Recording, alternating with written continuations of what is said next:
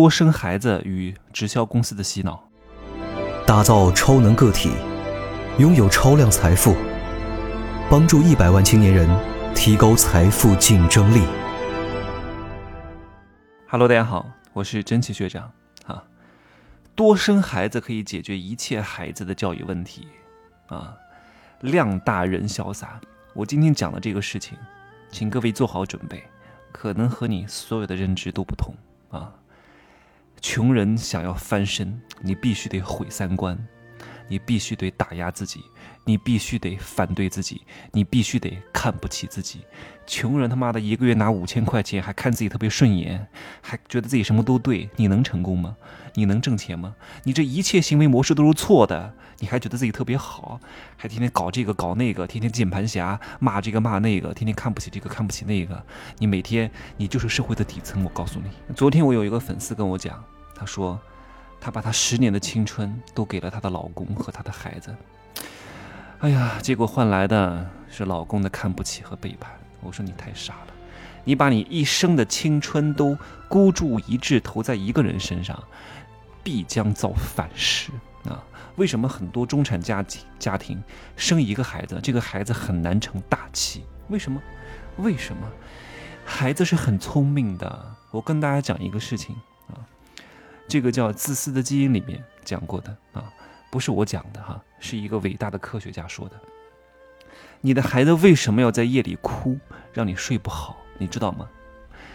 哎呀，你都想不到啊！有些事情你想想看，背后的逻辑是很可怕的。一个人的基因层面是占有，是独宠，是要把全部的资源都薅过来。半夜为什么哭呀？就是希望。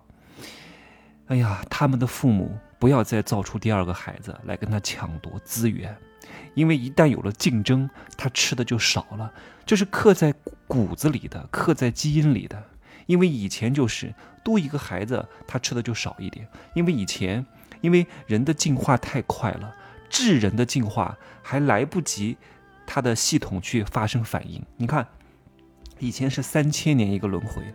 然后三百年一个轮回，三十年一个轮回，现在呢，三年一个变革，就是我们科技的进步以及物质的丰裕程度，它配不上我们这个身体的进化，身体进化的太慢了。很，你要知道，很多小孩儿在他刚开始没有太多和人打打交道的经历之前，他做的梦都是梦啊，虎啊，狼啊，为什么？因为刻在他基因里面还是丛林时代，还是蛮荒狩猎时代，那个时候就是。血雨腥风，就是打猎啊，就是狩猎啊，所以他老是梦到一些虎啊、狼啊。那跟人打交道多了之后，他就会慢慢的梦到一些人啊。这个就是他的随着他环境的变化而产生的一种行为。我为什么说孩子是非常聪明的呢？就是他很清楚，你只有他一个啊，你不管他，谁管他？他犯了错，你不去兜底，谁兜底？你知道吗？因为他觉得，哼，反正你的都是我的，哼，我的还是我的。所以他当然不努力啊，所以他当然恃宠而骄，因为你只有他一个呀。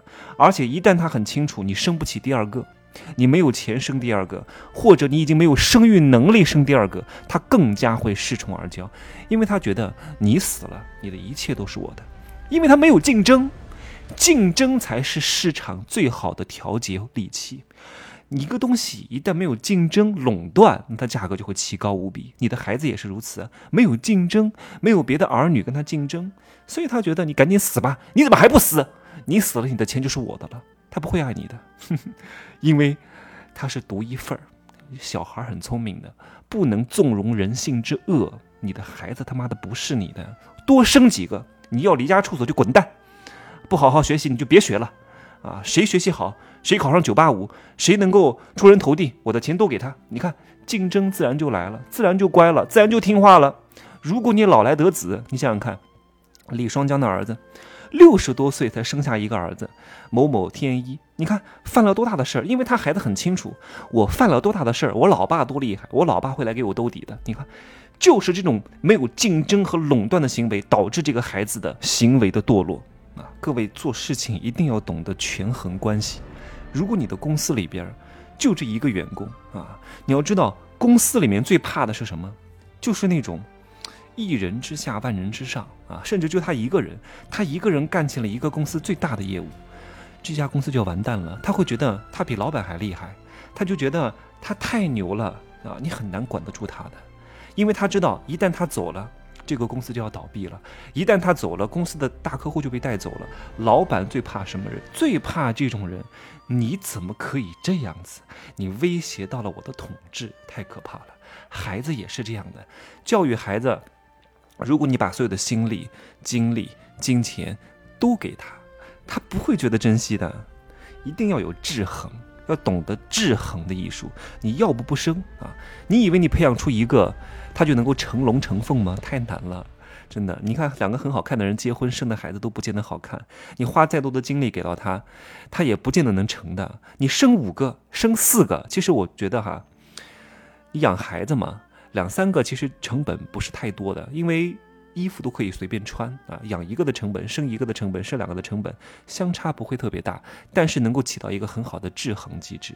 有了制衡，就有了竞争，然后呢，你父母做的也会很开心。与其你孤注一掷投一个人，你还不如分散投资啊，生五个，总有一个能出来，这叫概率。投资人都在干这个事情哎，投一百家公司，投一百家稍微还不错的公司啊，有一家能成就行了，你就投一个。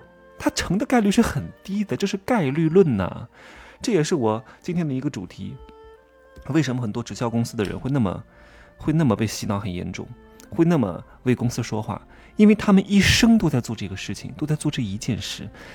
哎呀，凡事真的，凡是一生就做这一件事的人，就是被洗脑洗得太严重了。都是这个商家、这个公司在跟他讲，你只能做这一个，别的都不能做，然后就傻乎乎的成为了别人、别的公司上市路上的韭菜，然后处处维护着他。为什么维护着他呀？因为他很清楚，他一生的来源、一生的收入都在靠这个公司。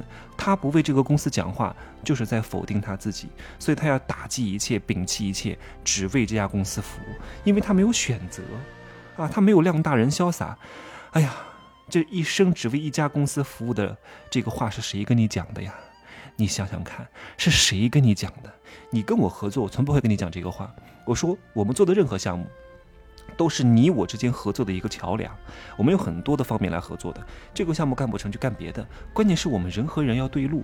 我不会告诉你哪个项目是一辈子要值得做的，没有哪个项目是值得你一辈子做的，也没有哪个人是值值得你一辈子跟的。因为人会变，就包括我。万一我哪天变坏了，万一我哪天不进步了，万一我哪天躺平认骂了，万一我哪天不思进取了，你们也可以不用再跟我。你们跟的我是永远保持正向进步的我，而不仅仅只是我。你们跟随的是我，但又不是我。你们跟随的是一种你们理想状态的我，而我那些不好的一面的我，你们可以不用跟随。所以很多公司就跟你的孩子是一样的，因为他很清楚，你所有的收入来源都靠他，所以他就可以要求你干这个干那个，他就可以要挟，因为你没有筹码，你们两个是不对等的谈判条件，所以他当然可以遏制你的很多行为。我天生就很排斥，我非常排斥这种管理行为，我绝对不能够为某一个人。